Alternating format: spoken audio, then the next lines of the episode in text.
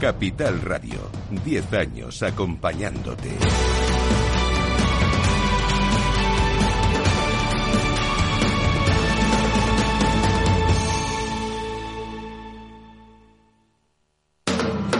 Capital Radio, 10 años acompañándote.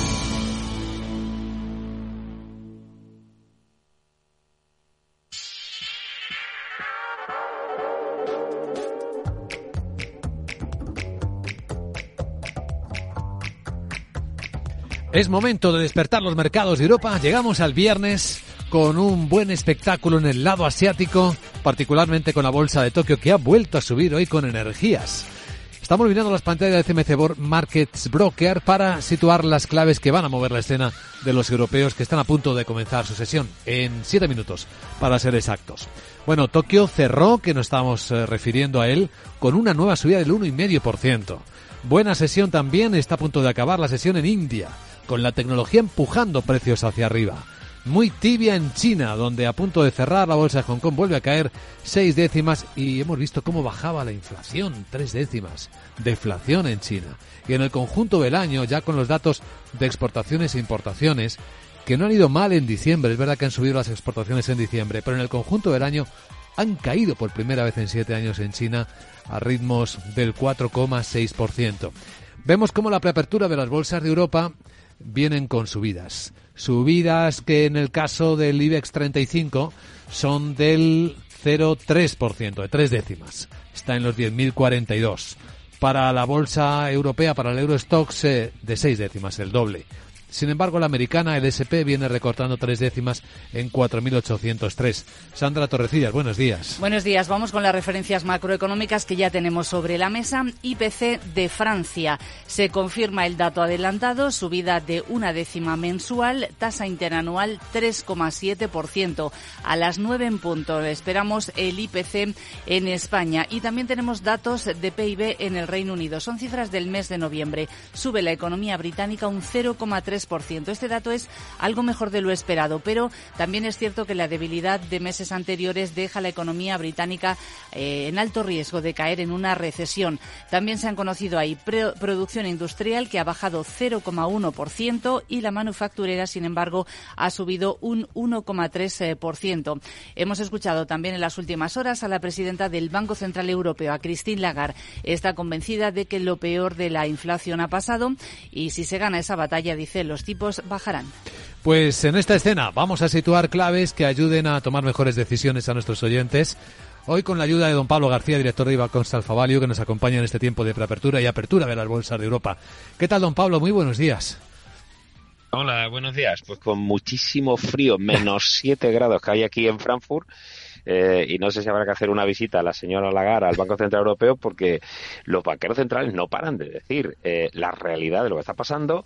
Los datos de inflación han repuntado, pero a nadie le debe sorprender porque tanto el Banco Central Europeo como también la FED reconoció que iban a repuntar y aquí no pasa nada. Bueno, no pasa nada tanto como que el Nasdaq ayer quedó plano el Standard Poor's y el Dow. Es decir, que después de las caídas iniciales, pues el mercado incluso absorbe bastante bien que la inflación esté repuntando, que ese, ese proceso de desinflación, pues eh, por lo menos esté tomando un, un, proceso mucho más suave, lo cual, desde luego, debería alejar las expectativas de esa urgencia de recortes de tipos prematuros por parte de la FED para marzo. Entonces, si el mercado no hubiera estado tan hiperoptimista, pues entenderíamos que, que, que se lo tome así, pero como estamos en zona de máximo, la verdad es que algo sorprendido, ¿no? Nosotros somos optimistas, pero no tan hiperoptimistas respecto a la inflación como está mostrando el mercado, pero bueno, la pregunta clásica que me hacen siempre es la misma, pero ¿ha cambiado usted las carteras?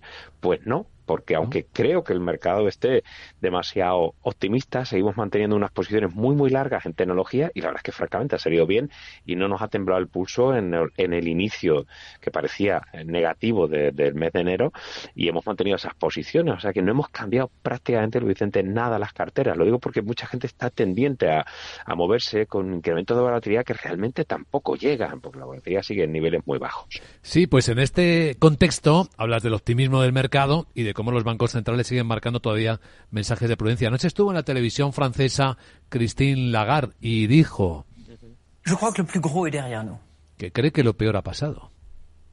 Sí, bueno, a ver, eh, es cierto que lo peor ha pasado en cuanto a, en cuanto a los tipos y de hecho Christine Lagarde ayer comentó, además conocimos el boletín económico del Banco Central Europeo y Christine Lagarde dijo que ya pensaba que iba a haber pivote, bien, bien, pero también dijo que los tipos, aunque hubieran tocado techo, no hay una fecha para bajarlos y no querían hacer recortes prematuros. Fíjate que la inflación para la eurozona, según Christine Lagarde, llegará al 1,9% por debajo una décima del 2% de target en 2025.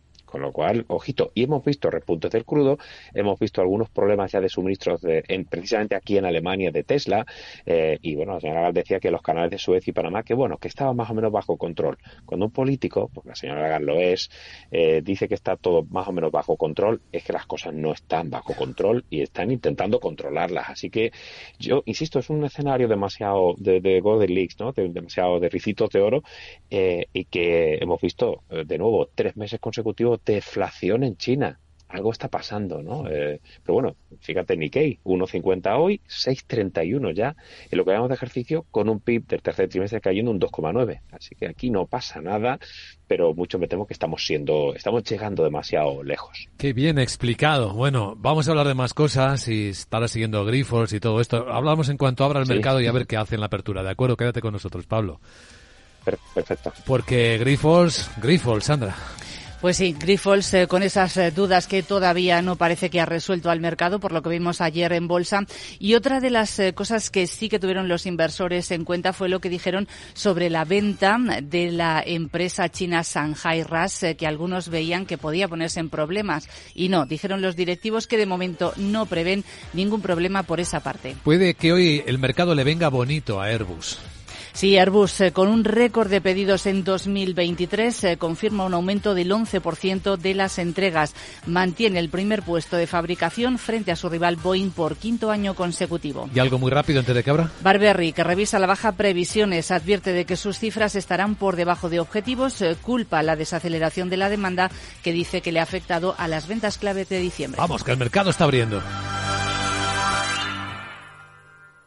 Hey, asistente, ¿cuál es el mejor fondo de inversión del año? Hay aproximadamente 54 millones de resultados. ¿Quieres que los lea? Buf, mejor que no. Puedes seguir buscando entre millones de contenidos, pero un asesoramiento de calidad solo te lo dará un especialista. En Renta 4 te ofrecemos un servicio de asesoramiento gratuito siempre que lo necesites. Entra en r4.com y descubre cómo te podemos ayudar. Renta 4 Banco. ¿Quieres más?